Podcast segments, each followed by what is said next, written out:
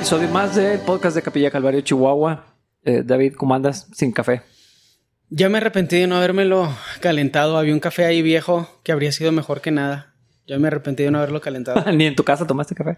no, es que eh, nuestra rutina ahorita en las mañanas es un poquito más apurada. Mm. Ah. Porque pues los dos nos levantamos, eh, Fernie se tiene que preparar para el trabajo y los viernes en particular son días pesados para ella, porque tiene que pagar y cosas así. Mm. Entonces tiene que estar preparada para ir al banco, bla, bla, bla. Hay muchas cosas que cambian los viernes. Y no, no alcancé a hacer nada y nos levantamos temprano, eso fue lo extraño. Pero como nos tuvimos que venir más temprano hoy por unos compromisos que yo tengo más tarde, eh, pues cambió todo el día. Le quitó una hora a lo que usualmente hacemos. Mm. No tomé café, no alcancé a desayunar, pero ahorita hago todo eso en Foxtrot. Yo no desayuné tampoco. Y me preparé un café, pero ahí estaba esperando y esperando y esperando. Entonces ya a la hora de lo venirme nomás le eché en el Sí. bote y me vine. Sí. ¿Qué es lo que yo debía haber hecho? Pero se me fue la onda. Dije, no, si alcanzamos, llego a la iglesia y como tenía que preparar unas cosas en el sonido. Mm. Que eso fue lo que me quitó algo de tiempo. Porque se iba a venir, preparar el café. Llegué como a las 8.15 aquí más o menos. Es que usualmente no grabamos tan temprano. Hoy La por- gente va a saber que no es en vivo. ¿Los podcasts alguna vez son en vivo? No sé si eso existe. Si es en vivo, es podcast, como quiera. No sé, porque lo que nosotros hacíamos los miércoles con Raúl, los estudios de los miércoles no- nunca les llamamos podcast. Sí. Aunque bueno, hay- hay- o sea, ahora que lo pienso, estoy recordando uno que sí era en vivo y con la audiencia. O sea, un podcast que vi una vez. ¿En serio? Ujú. ¿Qué hace un podcast un podcast? O sea, realmente no sé cuál es la diferencia entre eso y un radio internet. Charla. Ugh. Peor verbo. Bueno, no, eso fue un concepto, no dijiste charlar, dijiste el peor sustantivo de todos, charlar. Una cha- Esto es una charla entre amigos. Qué horrible. No, no es. No, no, no es una charla o no es horrible. No somos amigos. Sí, muy buena. Muy buena, muy buena. Estuvo muy buena. La tercera opción siempre es la correcta. O sea, pero sí es charla. Ugh. ¿Cómo, han- ¿Cómo han estado ustedes después de... ¿Fueron un rato a la sierra o a algún lado? Fue así un mini road trip. ¿Y eso? ¿Despejarse, algo así? Pues, más o menos, la verdad. O sea, si por Wendy fuera, Allá vivirían. ya seríamos menonitas, pero. eh, pues no, fue así como que tenía un, un tiempo diciéndome, y, pues vamos, nos vamos saliendo de la iglesia para no quitar nada y no mover nada. Pues fue súper rápido, ¿no? O sea, que fueron, que dos días tal vez. Sí, no, nos fuimos el domingo saliendo de la iglesia. O sea, de, aquí nos fuimos así por nuestras cosas y nos, nos fuimos y, re- y el martes en la mañana nos venimos. O sea, súper, súper rápido. Fueron al de Guerrero. No estuvimos en Krill. Ah, ok. Mm. Sí, ¿Qué tal? no está tan llovido como hubiéramos querido. Ni tan verde. Está verde, pero no como ha estado otros años. Ok. Pero como quiera, siempre está padre. A no- a nosotros nos gusta mucho ir a las montañas Sí. eh, y así ver la creación.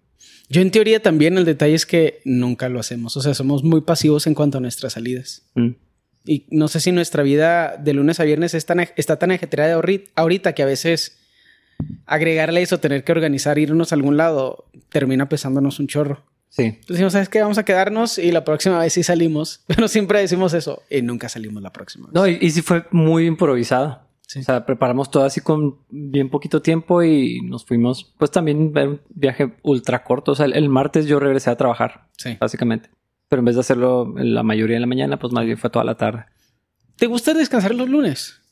Mm, Yo creo Porque que nadie más descansa. Yo creo que no. Mm. Pues tiene unas cuantas ventajas, pero la verdad no. Preferiría que no fuera así mi vida. Pero Sí, pero no puedes descansar los domingos y muy pocas veces puedes descansar los sábados. O sea, es casi al azar que puedes descansar los sábados.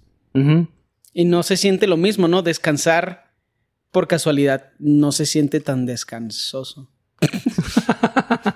Sí, sí me explico. Sí, sí, sí. O sea, descansar sin saber que vas a descansar. O sea, con toda la adrenalina arriba, de que tienes que hacer, o lo que sea, la hormona que sea. Como que no es lo mismo, ¿no? Sí, o sea, tú dices por el sábado. Ajá. No, la, la verdad, ca- casi siempre tengo que terminar algunas cosas de las notas, preparar algunas cosas y como quiera, eh, eh, ese pendiente de estar listo para el domingo, el sábado, independientemente de lo que haga, nunca se siente como un día de descanso. Sí. Sí. Se ha vuelto también el día que le dedicamos a la gente de la iglesia. Sí, eh, casi siempre hay algo, hay algo que hacer. Entonces no lo considero como un día de descanso, la, la verdad. Sí. Sí, conmigo está igual. Yo necesito encontrarme un buen día de descanso, un día donde digo, sí, este día no voy a hacer nada. Ajá, y quitar Por- cosas. porque me he dado cuenta también que mi, por ejemplo, mi lectura bíblica ya nada más es, ¿cuál es la palabra? Mm, para algo. Ah, ok. O sea, no sé si va a sonar como que estoy presumiendo, pero sí leo mucho la Biblia, pero porque tengo que hacerlo, porque tengo como cuatro, cinco estudios diferentes al mismo tiempo. Entonces sí leo mucho la Biblia, pero no puedo decir que estoy estudiando la Biblia a nivel individual. Ok, sí. ¿Se me explico? Pues es muy común. O sea, como cristianos, de pronto todos nos vamos para allá. Sí. Pero sí siento que me hace falta. Yo me compré una Biblia nueva, entonces estoy así. como juguete nuevo. Sí. es como que quiero verla. ¿Qué tiene diferente esta Biblia? Es la Biblia de estudio de Spurgeon. Ah, nice. Sí me habías platicado. Mm. Sí está chida. Sí, está chida. O sea, tiene apuntes de Spurgeon. Es una Biblia normal, o sea. Tiene los apuntes originales no de Spurgeon. no tiene otro evangelio según Spurgeon, pero eh, es- está chida. Edición y- de Y colección. está bonita. así. Sí. Entonces, Ayuda a eso, ¿no? sí. En cosas de estudio, yo casi siempre, cuando son cosas técnicas, prefiero el iPad. Mm, Porque no me gusta rayar los libros. Pero en cosas de estudio que son más intelectual, o sea, que demandan más de mi mente, la parte kinestésica de poder tocar las cosas, recordar de qué lado están, o sea, especialmente con la Biblia, me gusta en mi estudio personal leerla física. mm. Yo, yo, yo en general batallo con, los, con lo digital. Hay algunos booklets o, o libros que tengo ele- electrónicos y pues nomás en el iPad o en la computadora y no, no me gusta. Mm. Lo hago, pero eh, hay algo también en, en los libros físicos que son como un recordatorio visual. Ajá, sí, totalmente.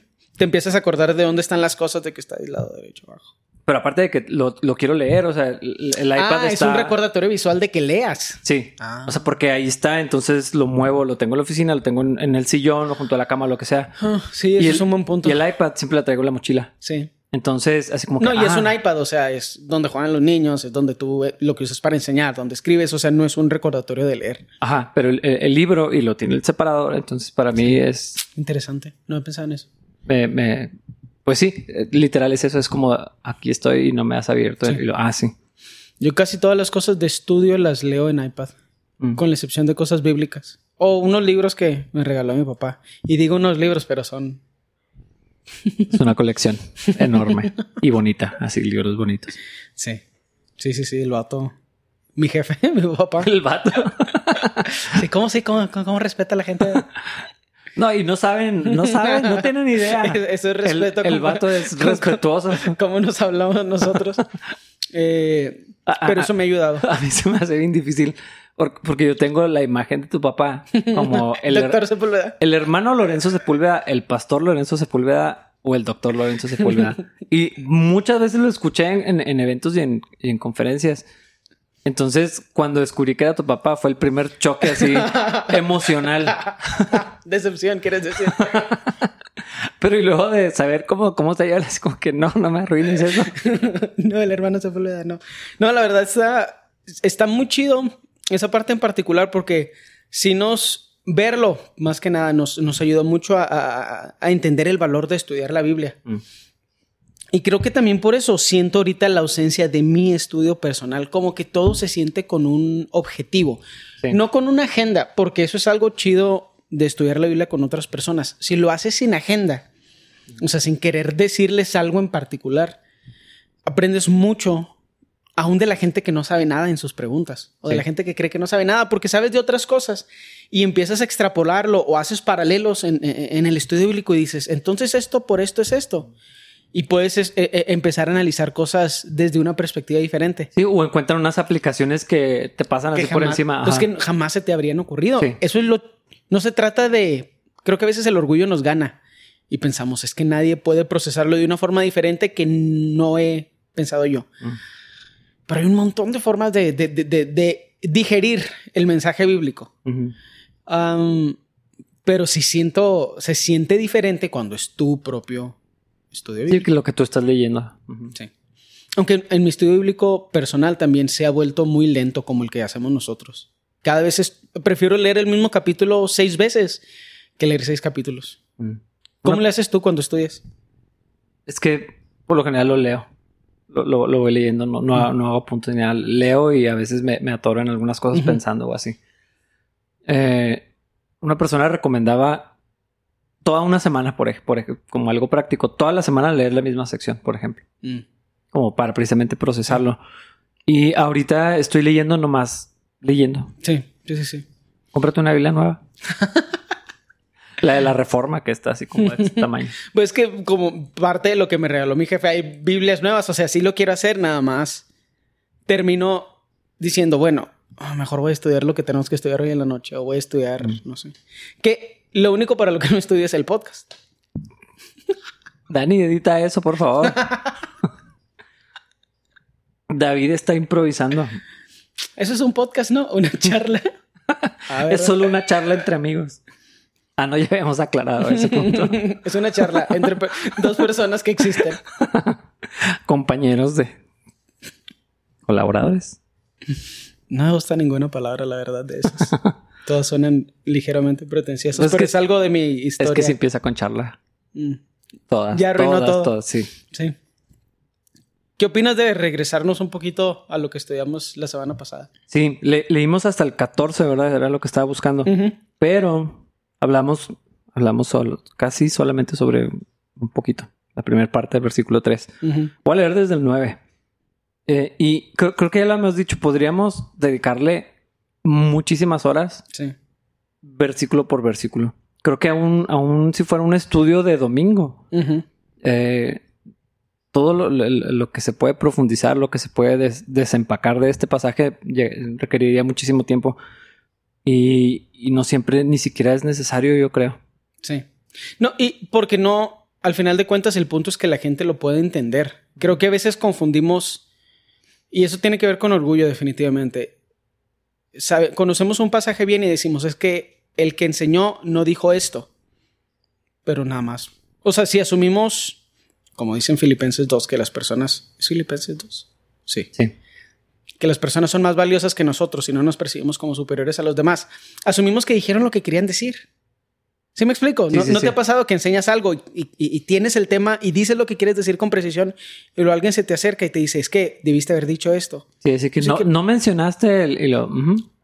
Eh, Sí, o sea, pero porque pues, no tengo dos horas, tengo 40, 50 minutos y no se puede mencionar todo y no es necesar- es necesario mencionar todo. Ajá, en particular eso no es necesario. Algunas cosas no las había visto. Eh, precisamente ahorita que decías de, de- de cómo...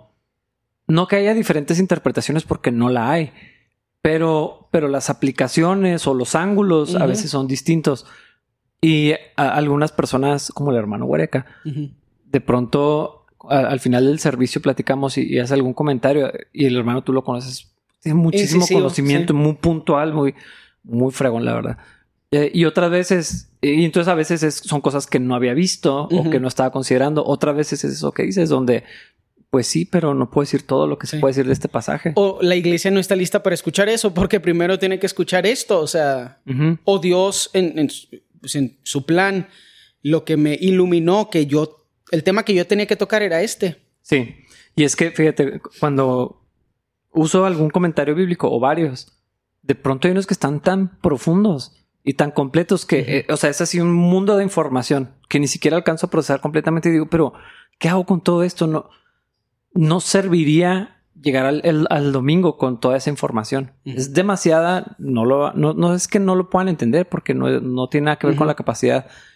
Es que es demasiado. Es que no es que no puedan, es que nadie puede, nadie puede procesarlo todo. Por eso el estudio personal es importante, por Sí. eso lo que sucede a través de la semana es importante. Y por eso la Biblia no deja de ser eh, relevante. O sea, eh, el pastor Chuck, no, no sé si otros lo hagan, asumo que sí, otros pastores de Calvary, pero sé del pastor Chuck así. Terminaba Apocalipsis y el siguiente domingo abre sus Biblias en Génesis 1.1. Ujú. O sea, lo mismo, los mismos libros. Aquí hemos estudiado uno o dos libros en, en domingo. eh, Repetidos. o- repetidos, nada más uno o dos. Algunos ha sido de que en la reunión de hombres, en una de jóvenes y luego de pronto en domingo. Y nunca es el mismo estudio. Sí. Entonces, eh, precisamente por eso, porque des- desempacas otras cosas, lees otras cosas, estás en otro punto en tu madurez, la necesidad de la iglesia es otra. Hay, hay un montón de factores y yo creo que el más místico, que no es místico, es espiritual, es la dirección del Espíritu Santo. Exacto. O sea, esto no. ¿Por, por qué? ¿Por, Sí. por qué no? O sea, Sí. nomás no y ya. Esa es la parte tan compleja de enseñar, es que lo haces enfrente de todos y no puedes siempre determinar qué es lo mejor que necesita el individuo uno por uno. Entonces como que el Espíritu Santo hace algo, algo especial y Él te da el mensaje que necesita la iglesia. ¿Eso significa que no te preparas? No, o sea, no significa eso, pero es una combinación muy interesante. Y para mí, y hemos platicado de esto y no estamos saliendo del tema, pero es bien interesante porque para mí el factor del tiempo es súper relevante ahí, porque a veces esa es la herramienta que Dios utiliza para que no digamos todo lo que podríamos decir, trayendo confusión a la, ingle- a la iglesia en un mensaje extremadamente complejo. Es que no sé, es algo increíble y para, creo que lo, para los que nos toca enseñar o para los que nos toca hablar en público, como en este caso, o sea, se vuelve tan obvio de que Dios te empuja hacia cierto lugar y di esto, no digas Sí. esto. Y quieres decir esta otra cosa porque es lo seguro, pero dices esta otra cosa y no sé, es- está raro, es Sí, complejo. Ajá. Sí, sí, yo creo que. No, no sé. Eh, eh, Es que espi- sí hay, hay un factor espiritual bien importante. De hecho, debería estar presente. O sea, si no hay oración, si no hay sensibilidad al Espíritu Santo y a la dirección. eh, Tú, tú lo has visto a veces el mismo domingo. De pronto lo- termino antes y son, la- las- son mis mismas notas que ahora las hago distinto también, pero de pronto es, pues, ¿por qué no? O sea, ya, ya Ujú. acabé. Eh, otras veces ha sido lo contrario. Yo creo que las menos. Eh, que agrego algo que no tenía. A veces cambio cosas al, al- al vuelo, pero no estoy improvisando. Sí, Sí. sí, estudié, sí hice notas. O sea, le dediqué varios, varios Sí. días a, a hacerlo. Y ah, Que bueno, esa es otra cosa de que la Biblia forme parte de tu vida y de tu de cómo procesas el, el mundo y la existencia y tu realidad y tu experiencia. Porque me encanta lo que hacemos aquí porque esta es la vez 70 que he leído Efesios. mm, Y en las 70 veces le encuentras cosas diferentes. sí. Porque ni somos tan listos, ni la Biblia es un libro tan simple. Ni podemos poner atención en todas las cosas, ni estamos listos para escucharlo o entender todo. Y es que hay, hay una, un adjetivo que la Biblia describe de sí misma que ignoramos o lo vemos nomás como una cualidad, pero dice que es viva. Entonces cuando está viva es está en movimiento, no, sé- no sé cómo, Sí. es, o sea, es algo dinámico, es algo que, pues sí, no, no es como otros libros. Sí. O sea, los lees y es así como una escultura. Ahí está, no ha cambiado, es, lo, es lo mismo. Con la Biblia no, no es así. Sí. Eso está muy chido. Sí. Y aparte, Sí, pues no podemos hablar todo nada más porque no se puede y ya. Sí. Sí, duraría esto un millón de años y nosotros nos aburriríamos al hacerlo y la gente se aburriría al escucharlo. Nadie quisiera escuchar eso. Mejor, mejor después volvemos a, a Efesios o lo leen en su casa y hacen un estudio ustedes. Yo ¿no? diría que eso sería lo mejor. Porque en teoría aquí lo que estamos haciendo es emular lo que la gente debería estar haciendo en su casa. Ujú. Solos y acompañados. Sí, exactamente. Oye, ¿no estaría chido leer desde el 7? Nada más porque me gusta mucho el 7 y el 8. Le traías ganas al 7 y al 8. Sí, están muy chidos. Los voy a leer desde ahí. Dios es tan rico en gracia y bondad que compró nuestra libertad con la sangre de su Hijo y perdonó nuestros pecados. Él desbordó su bondad sobre nosotros junto con toda la sabiduría y el entendimiento. Ahora Dios nos ha dado a conocer su misterioso plan acerca de Cristo, un plan ideado para cumplir el buen propósito de Dios. Y el plan es el siguiente. A su debido tiempo, Dios reunirá todas las cosas y las pondrá bajo la autoridad de Cristo, todas las cosas que están en el cielo y también las que están en la tierra. Es más, dado que estamos unidos a Cristo, hemos recibido una herencia de parte de Dios porque Él nos eligió de antemano y hace que todas las cosas resulten de acuerdo con su plan. El propósito de Dios fue con nosotros, los judíos, que fuimos los primeros en confiar en Cristo. Diéramos gloria y alabanza a Dios. Y ahora ustedes los gentiles también han oído la verdad, la buena noticia de que Dios los salva. Además, cuando creyeron en Cristo, Dios los identificó como suyos al darles el Espíritu Santo, el cual había prometido tiempo atrás. El Espíritu es la garantía que tenemos de parte de Dios de que nos dará la herencia que nos prometió y de que nos ha comprado para que seamos su pueblo. Dios hizo todo esto para que nosotros le diéramos gloria y alabanza. O sea, literal podríamos pasar cinco podcasts en esa porción. Está súper complejo. Está muy chido. Los primeros dos a mí me gustan. Es- o sea, son recordatorios cortos de nuestra interacción con el Señor y el resultado práctico. O sea, saberse amado. ¿Y cuál es la palabra cuando eres el que recibe bondad?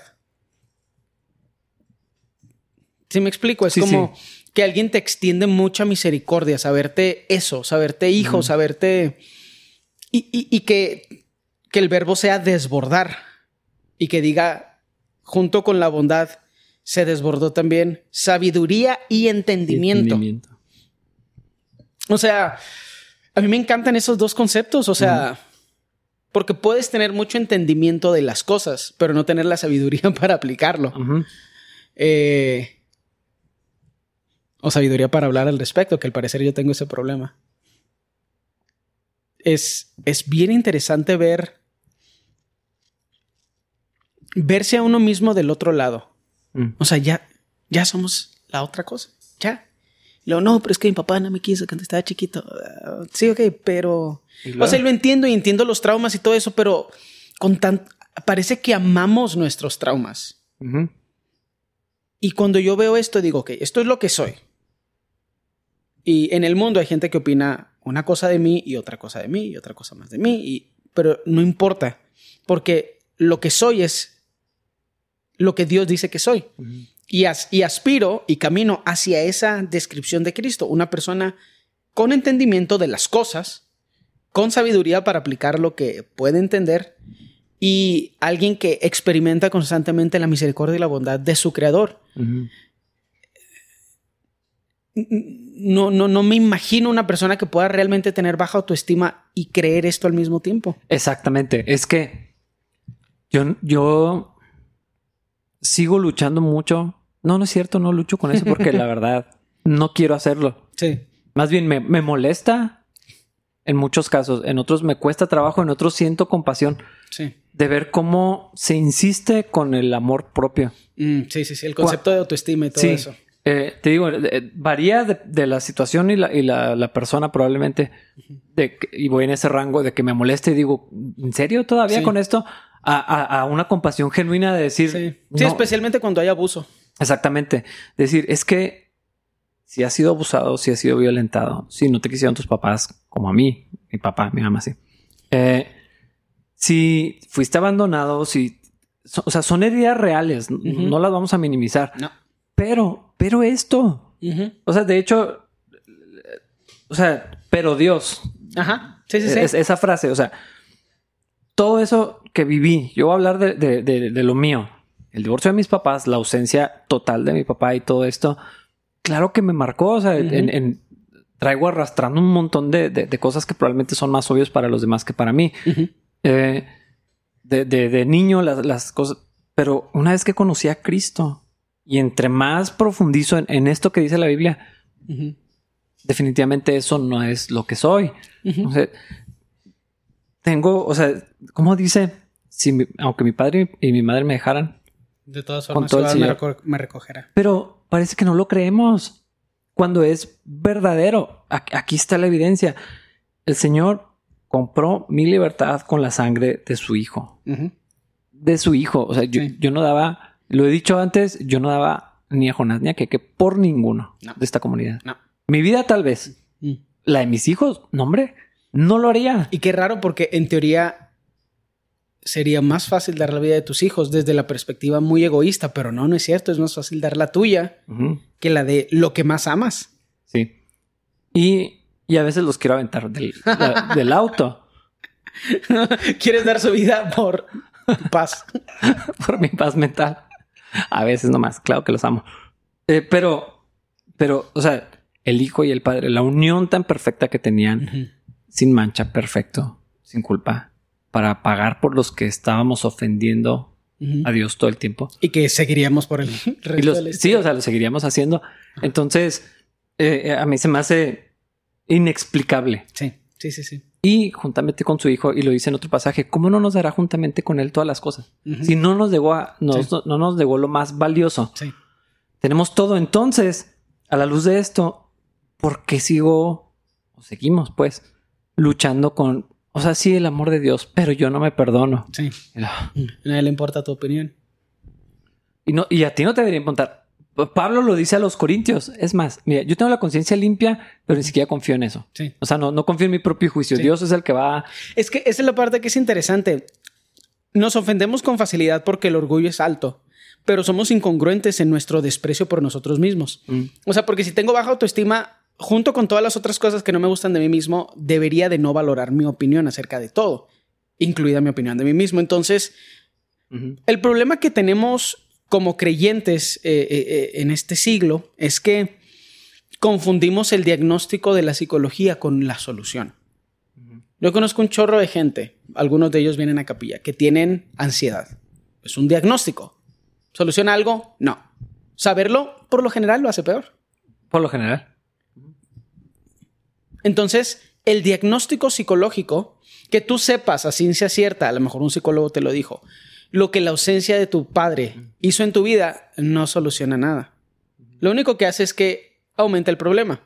Porque ahora no solo lo sientes, ahora sabes por qué lo sientes. Es que ahora- ¿Eso es la solución? No. Es que por lo general eso es darte una razón por la cual deberías sentir lástima de ti mismo. Ajá. Y- Exactamente. Pero En la psicología hay pocas soluciones. Yo realmente, individualmente, y eso es lo que estudié, creo que hay ninguna solución. Hay excelentes evaluaciones, hay buenos diagnósticos, pero, y pregúntenme a mí al respecto, soluciones permanentes, hay pocas por no decir ninguna en la psicología. nomás por no generalizar, probablemente. Y, y, oye, vengo más tranquilo ahora porque usualmente generalizo todo. En Cristo hay soluciones permanentes. Esto, esto es lo que define. Y no está diciendo Dios no quería el cielo sin nosotros. Pero es que aún eso, ¿qué significa? ¿Sí me explico? O sí, sea, sí, sí. Pero está diciendo que así nos amó. Siendo, Dios muestra su amor con nosotros en que siendo aún pecadores, Cristo murió por nosotros. Y, y luego todo esto que encontramos aquí. Desbordó su bondad. Es que yo soy muy torpe en muchas cosas, pero a veces cuando me estoy sirviendo algo y lo, así lo derramo. Eso es lo que está diciendo aquí. Eso es desbordar. Sí, De más. sí. O sea, de lo que había capacidad o de lo que era necesario, muchísimo más. Ajá. Así que, que sobre Sí. eh, su bondad para con nosotros, junto con toda la sabiduría y el entendimiento. Que Cristo es la sabiduría y el entendimiento, es la verdad. Entonces en Cristo encontramos absolutamente todo lo que necesitábamos, todo lo que el corazón de verdad necesita, no lo Sí. que pensamos que necesitamos, que eso es otra, Sí, totalmente. otra cosa. Sí. Y, y entonces esto es lo que nos define. O sea, esto es lo que Dios dice que yo soy. No lo que siento, no lo que pienso, no lo que me dijeron. A mí no hizo falta, la verdad, que, que me diagnosticaran nada. Nu- nu- nunca. Sí, era obvio. Ajá. Eh, en, en- o sea, eh, es obvio en, en- en las cosas que hago. O sea, en mi vida Ujú. se proyecta las, las, las fallas que, que traigo en mi carácter, las heridas o no sé cómo se puedan decir. Pero esto de- cambia todo Ujú. eh, redefine mi vida. Y por eso, por eso la importancia de lo que dice la Biblia y poner atención a lo que estamos, es más, a lo que decimos de memoria, nueva criatura. Entonces, si soy otra creación, o sea, ya no soy eso que me pasó, eso que me hicieron, eso que me dijeron, o sea, Ujú. es otra, otra persona. Y puedes verte como uno de los engranes en el plan de Dios y no como el centro del universo. Entonces te das cuenta, a nadie le importa. Y Ujú. vives con más libertad, con más paz. Pero hay algo muy extraño de cuando le dices a la gente con una, o sea, por un, con un, con la expectativa de un buen resultado, es que a nadie le importa, a nadie le importa lo que haces, a nadie le importa tal vez, no sé, una opinión negativa que tienes o algo que dijiste, bla, bla, bla. O sea, es- realmente no, no es, no es tan importante como otras cosas que existen. No te preocupes, o sea, vive en libertad, vive con paz, no te preocupes porque todos te están viendo Mm. como los adolescentes cuando caminan. No sé si has visto a un adolescente caminar por un espacio donde todos lo van a ver. Mm. Es muy gracioso verlo porque ahí se ve toda la inseguridad caminando. A mí me da mucha risa porque estoy enfermo, pero es, o sea, es, es- es triste ver eso en un adulto. Sí, sí, sí. ¿Cuál es el problema? Te sientes como el protagonista de la historia. parte de nuestra relación con el Señor lo que hace es baja nuestro orgullo y en vez de eso yo siento que llena nuestro ser y nuestra mente, ya no de pensar en nosotros como el centro del universo, sino de un entendimiento de real de nuestro rol en la comunidad y de sabiduría para poder aplicar lo que sabemos y entendemos. y, y digo lo que ya he dicho antes, y ya no te ofendes. Ya no te vuelves a ofender. Y los cristianos que viven en la plenitud de gozo, que son llenos del Espíritu Santo, no se ofenden porque no hay nada que ofender. Ajá. A mí nada me podrías decir para ofenderme. Menos si sé que el objetivo es ofenderme, porque probablemente me daría risa. Pero es que un cristiano, y no sé si lo has notado, pero cada vez es más difícil ofenderte. Mm. Porque ¿qué es ofensivo? O sea, alguien te dice algo y pues sí, probablemente es cierto. O no, no es cierto. Y luego ya. Sí. Eh, pero cuando, cuando ves lo que la Biblia dice que eres, lo que éramos sin Cristo, lo que somos sin Cristo, y, eh, esa vieja naturaleza que, allí está y, que es real y que tiene todo el potencial destructivo y al mismo tiempo la nueva identidad hecha a la imagen de Cristo. Entonces, pues, se, o sea, cuando, cuando alguien piensa algo mal de mí, por lo general soy peor que eso. Eh, la frase de Spurgeon. Ah, ah, exactamente. Por eso no compré la Biblia de Spurgeon. Eh, ¿Cómo dice? Si alguien dice mal de ti, si speaks ill about you. Si alguien habla mal de ti, eh, no te ofendas, porque eres peor de lo que ellos saben, de lo que dijeron. Sí, sí, sí, sí. Y, y, si somos, o sea, yo sé que sí, pero y luego a veces se me olvida. Eso es. Y entonces eso me hace peor todavía de lo sí, que. Sí, claro. Sí, o sea, y, y, y, es ofensivo cuando alguien tiene alguna opinión o algo por el estilo. Es, es, es muy complejo. Es muy complejo lo que sucede en el corazón del hombre. Es muy interesante. Y tampoco se trata de estarnos. Ah, sí, yo sé que soy lo peor. Sí. Nomás todo. Pues que esa cosa es otra versión de orgullo, nada más. Ajá. Sí, es otra vez toda la atención en mí, todo lo que yo siento es lo más importante, todo lo que pienso de mí mismo define la realidad y... Para mí el barómetro es decirle a la gente, es que a nadie le importa lo que opinas. Y si se ofenden, ok, no, todavía necesitamos checar algunas cosas en el corazón.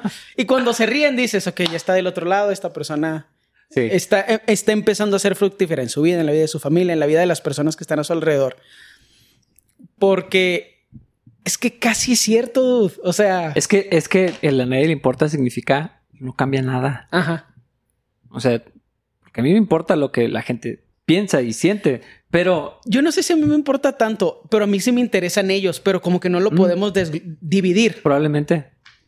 Porque no quiero que estén autocompadeciéndose. Si me importa, o si están tristes, claro que me importa. Este, exacto, esa es otra cosa. Es donde está la oportunidad de, ministrar, pero, pero es que no cambia nada. O sea, el, mundo sigue rodando, sigue avanzando. Y, yo creo que en particular cuando hay duelos, que alguien se murió, eh, es donde eso pesa más como una realidad. O sea, porque el mundo sigue avanzando y lo porque no afecta nada que estés triste. Porque todos nos morimos.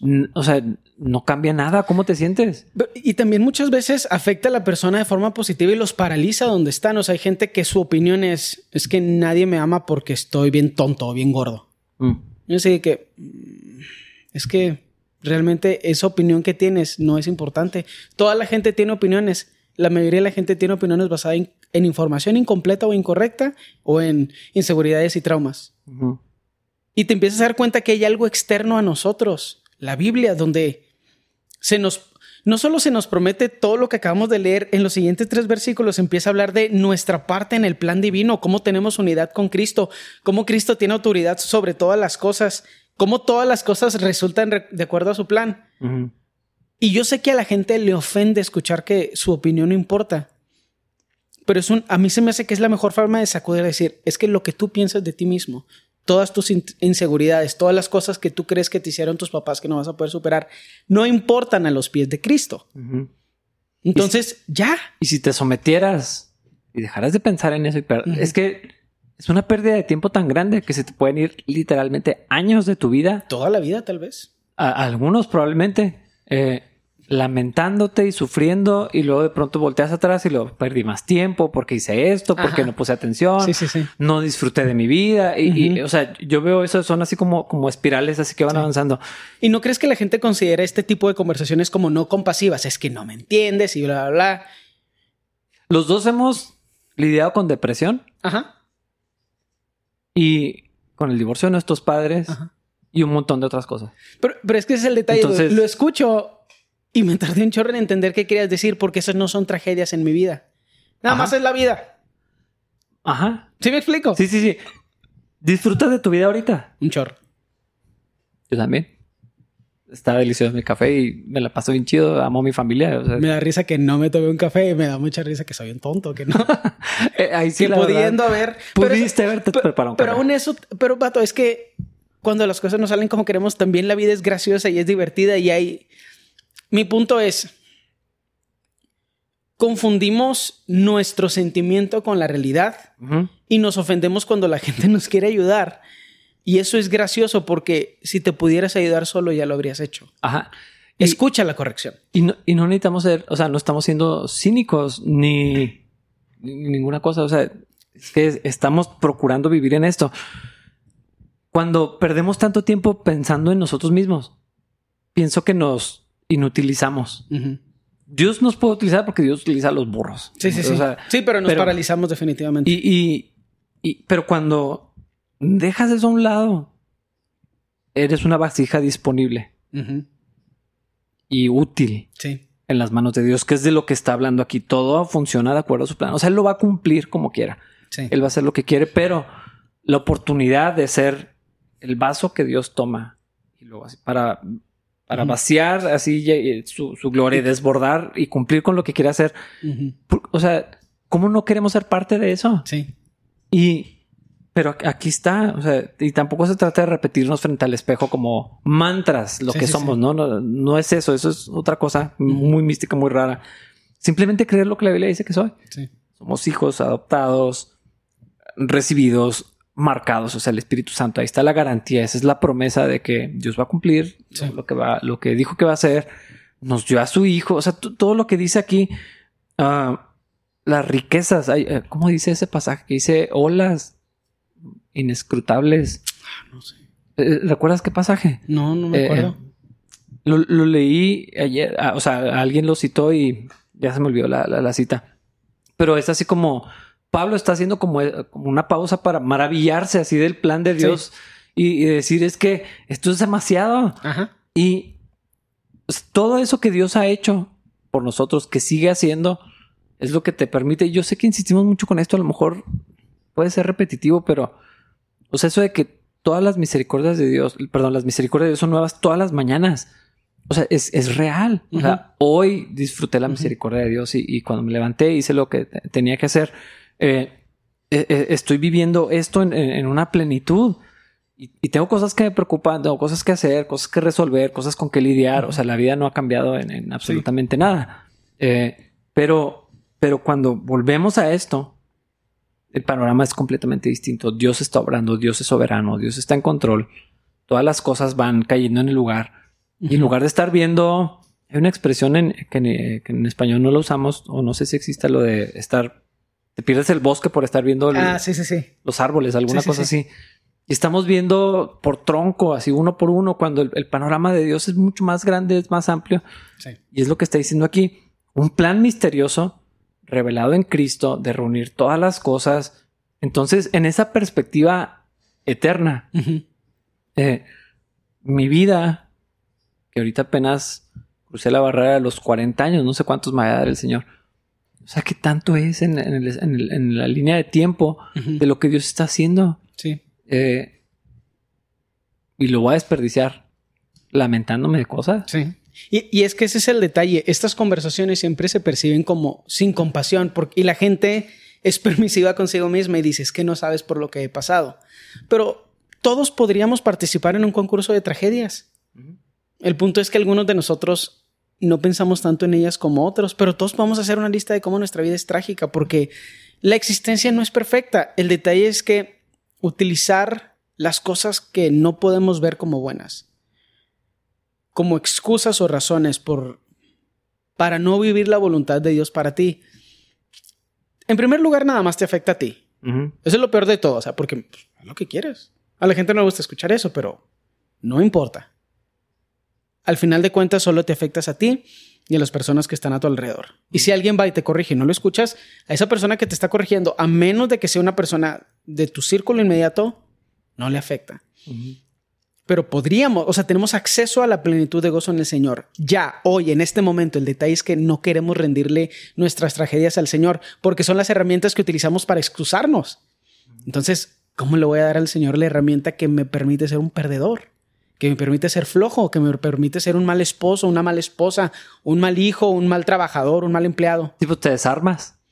Entregarle eso al Señor implica que tienes que trabajar para Él Mm. y empezar a vivir para Él. Pero no hay humano que tenga una mejor vida de la que el Señor puede crear o planear para Él. Eso no existe. Yo lo veo en mi vida, lo veo en mi testimonio personal de cómo estoy en un lugar que jamás ni yo ni nadie que me conoce se habría imaginado. Estarías, estarías en- produciendo en la iglesia católica. Eso es, es literal, esa es la mejor de las opciones. Todas las otras opciones terminan conmigo así en una zanja. Y el detalle es que la vida de todos tiene eso. Y ya, o sea, supéralo hoy, supéralo mañana, no lo superes. Realmente nadie lo puede hacer por ti. Pero el trabajo tan especial que es el Señor en nosotros requiere que nosotros vaciemos un poquito el vaso para que Él pueda vertir sobre nosotros. O sea, como que siento que es una imagen muy infantil, pero a veces el vaso ya está desbordando de pura basura. Sí, pues está- estás lleno de ti mismo. Exactamente, pura basura, es lo que quise decir. Sí, lo estaba reinterpretando nada más, pero Más ofensivo todavía. Y, y- y el punto es, ya todas las cosas fueron acumuladas bajo la autoridad de Cristo. Nosotros tenemos una relación inquebrantable con Cristo a través de lo que hace el Espíritu Santo, a través de su sacrificio en la cruz. Ya estamos del otro lado. Y ya lo que sigue es un ejemplo de cómo Dios movió la historia para que esto sucediera para nosotros. Porque empieza a hablar de los judíos. sí. Y lo habla de nosotros. O sea, esa es la prueba de que el plan de Dios funciona como debe de funcionar. No se equivoque en ninguna cosa. Y entre más decisiones tomemos nosotros sin consultarlo a él, peor va a ser nuestra vida, sin importar qué tan buena crees que sea ahorita o que creas que va a ser después. Tomar decisiones sin consultar al Señor nos lleva nada más a una peor vida. Eso se me hace que también es innegable. Sí. Híjole. Y, y es que yo, yo creo que eso viene también de una mala teología. De separar lo espiritual como las cosas de la iglesia. Claro, los domingos. Sí. eh, pero cuando ves toda mi vida es del Señor, todo lo que tengo es de Él, todo lo que tengo Dios me lo ha dado, soy administrador. O sea, toda- todas las cosas el Señor las va a reunir y, y ya me eligió, entonces, bueno, pues es- entro en su plan. Entonces, todo lo que yo haga, si soy siervo, y soy hijo y, y estoy bajo un Señor, pues, pues entonces todo, lo- todo tengo que preguntarle. Eh, eh, o sea, no- como que no podemos decir lo secular y lo espiritual. Yo no sé en qué momento se creó eso, porque la verdad, no, o sea, verdaderamente no sé, no es retórico. O sea, no sé cuál fue el momento de la historia que alguien propuso que había cosas seculares Y mundanas y las cosas espirituales. Pero eh, eso no existe en la vida cristiana, no en la vida cristiana bíblica, donde dice que todo es para la gloria de Dios. O sea, ir a trabajar es para la gloria de Dios. Educar a tus hijos o pasar tiempo con ellos o no hacerlo eh, ti- tiene que ver con, con cómo vivimos para la, la gloria de Dios. Entonces, ¿cuáles decisiones no son parte de eso? O sea, Y también creo que sobre espiritualizamos lo que significa acudir al Señor por conse- ah, para recibir consejo, porque pensamos que, bueno, eh, ¿me compro este café o no? Voy a ir a orar. ¿Sí me explico? Sí, O sea, sí, es sí, así que, exactamente. dude, no manches, sabemos que no tienes una relación con Dios porque crees que ir por un café amerita una oración de una hora. O sea, si hubieras orado hoy en la mañana, podrías tomar las decisiones llenas del Espíritu Santo sin, sí, sí, sí. sin tener que abusar de los momentos de oración colectiva, que eso es otra cosa que se me hace bien extraña. O sea, Como en la comida. Así que tú, tengo hambre. Hubieras orado tú hoy y así no tendríamos que estar orando por China en este momento mientras estamos a punto de comer. Yo ya oré por China hoy en la mañana. Debiste haber hecho tú lo mismo y podrías nada más agradecer al Señor por los alimentos y podríamos comer. A menos que fuera parte de la conversación justo antes de orar, dices, bueno, pues oramos por eso que estás platicándome, Es que hay ¿no? pocos contextos donde aplica. Ahora, no estoy poniendo reglas. hay Ah, ah, libertad. sí, sí, sí. O sea, porque luego digo las cosas, o sea, no, no se confundan. Yo no dije qué es lo que tenemos que hacer. Pero sí es importante dejar de fingir. Ajá. Estoy cansado de lo mucho que fingimos los cristianos y el poco tiempo que pasamos con el Señor. Es cansado. O sea, porque no engañas a nadie. Así que te está yendo. Sí me explico, o sea, ¿no te ha pasado que estás viendo a alguien muy cristiano y dices, dude, es que ya me quiero ir o ya quiero ya comer, quiero comer. y no estás engañando a nadie y no est- obviamente no estás engañando al Señor, entonces, ¿qué estás haciendo? Y sí, nomás. ¿Por- ¿Para qué se me está enfriando la comida? sí. Si hubiera algún otro objetivo de que "Ah, a lo mejor si engañamos al Señor cuando oramos, Mm. pero como eso no pasa, O a la gente. no, a la gente sí la puedes engañar muy fácil. Ah. Bueno, no a todos. Más, es que, bueno, Y no, por- no permanentemente. a, a cuando, ajá. Algunas cosas digo, no, o sea, hace que no engañamos a nadie con esto, pero tal vez algunos sí lo creen. Sí, y está, o sea, todas esas cosas son formas en las que Cristo no es el centro y no confiamos en Él como en el centro, pero otra vez, todas las cosas están bajo su autoridad y, y su plan se va a cumplir. Y nosotros nos acoplamos al plan. Sí. Él lo hace y nosotros nos acoplamos a Él. El ejemplo de los judíos se me hace súper claro y me gusta lo que empieza a decir a partir del 13. Dice, y ahora ustedes los gentiles también han oído la verdad, la buena noticia de que Dios los salva. Además, cuando creyeron en Cristo, Dios los identificó como suyos, al darles el Espíritu Santo, el cual había prometido tiempo atrás. O sea, somos del creador de todas las cosas. Somos propiedad del que murió por nosotros. Si eso es lo, lo que vives y lo que crees, todas las otras cosas, la forma en que nuestros, la forma en las que nuestros padres no fueron perfectos, porque ningún padre es perfecto. Algunos son peores que otros. No voy a decir cuál de los nuestros es peor. Todos sabemos de cuál estamos hablando. ¿Sí me explico? Sí, sí, sí. Pero eso qué importa? Yo, pues, tal vez es injusto, pero yo siento que tuve un muy buen padre y además tengo un dueño. Y pues hay algunas personas que nada más tienen un dueño muy chido y toda su otra vida es trágica. pero ya eres de Cristo. Ninguna tragedia se compara a ser de Cristo y ninguna vida chida se compara con ser de Cristo. Entonces es un ecualizador y utilizamos mucho esa palabra. Nos hace a todos iguales. Por eso nos disgusta creo que tanto las ideologías ahorita de izquierda, porque lo que intentan hacer es dividir y decir cómo unas peor personas tienen peores experiencias que otras sin dividirlo a nivel individual. O sea, dividirlo a nivel raza, género, identidad sexual, etcétera. Que es obviamente la forma incorrecta de hacer todas esas cosas a nivel estadístico y científico. Y también podemos hablar al respecto. Está súper mal toda esa ciencia. No tiene nada de científico. Pero cuando somos de Cristo, todos podemos otra vez ser individuos. Sí. Y todos podemos otra vez ser iguales. Todos somos, nos presentamos al Señor exactamente igual, en ceros. Y es que es bien interesante, creo que me parece que es en Santiago, donde está hablando de los ricos y los pobres. Nada más como un ejemplo de, de, de, de cómo esto, que de hecho pues, es el marxismo, ¿no? Los ricos, los pobres, los poderosos y los oprimidos y, eh, y y es todo lo que está pasando ahorita. Grupos de poder que la- Ujú. o, eh, tienen privilegios que otros no y todo eso. Sí. Pero cuando le habla a los pobres es, pero ustedes son ricos en Cristo.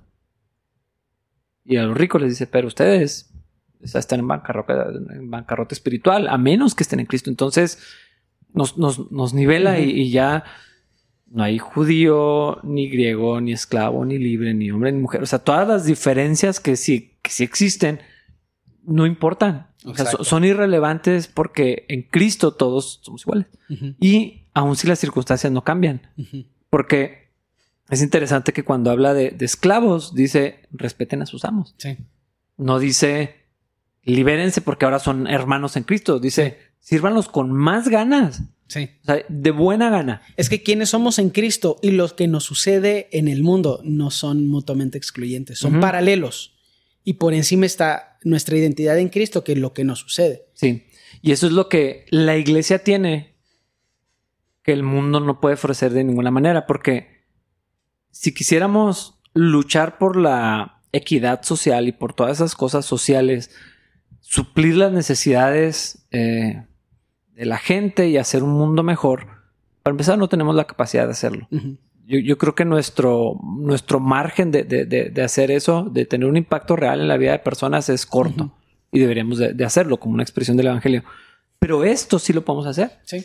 Esto sí lo podemos llevar y además estamos comisionados a hacerlo. Sí. Y entonces, si no pudiéramos mejorar la vida de muchas personas, que no podemos, pero sí la condición espiritual y la condición eterna de esas personas y, y la manera en la que atraviesen todas las circunstancias que en algunos casos no van a cambiar, va a ser completamente diferente. Totalmente. Y eso es. Ese es el sello. Ese es el sello. Cómo vives las cosas. El fruto del Espíritu Santo. Ese es el sello. Eso dice el 14. Ujú. El Espíritu es la garantía que tenemos de parte de Dios de que nos dará la herencia que prometió y que nos ha comprado para que seamos su pueblo. Porque mi punto es este, dude. Y una vez lo dije en una reunión de hierro y no lo entendieron y sentí un chorro de tristeza. Pasa mucho en hierro que dices algo y luego la gente dice lo que dijiste, pero como si te estuvieran contradiciendo. Así que no. Así que malos para escuchar, por eso sus matrimonios son tan difíciles. Esa es una de esas cosas que digo que no debería decir, ¿verdad? Pero bueno, el punto es este. Dije, puedes estar deprimido y tener gozo. Mm.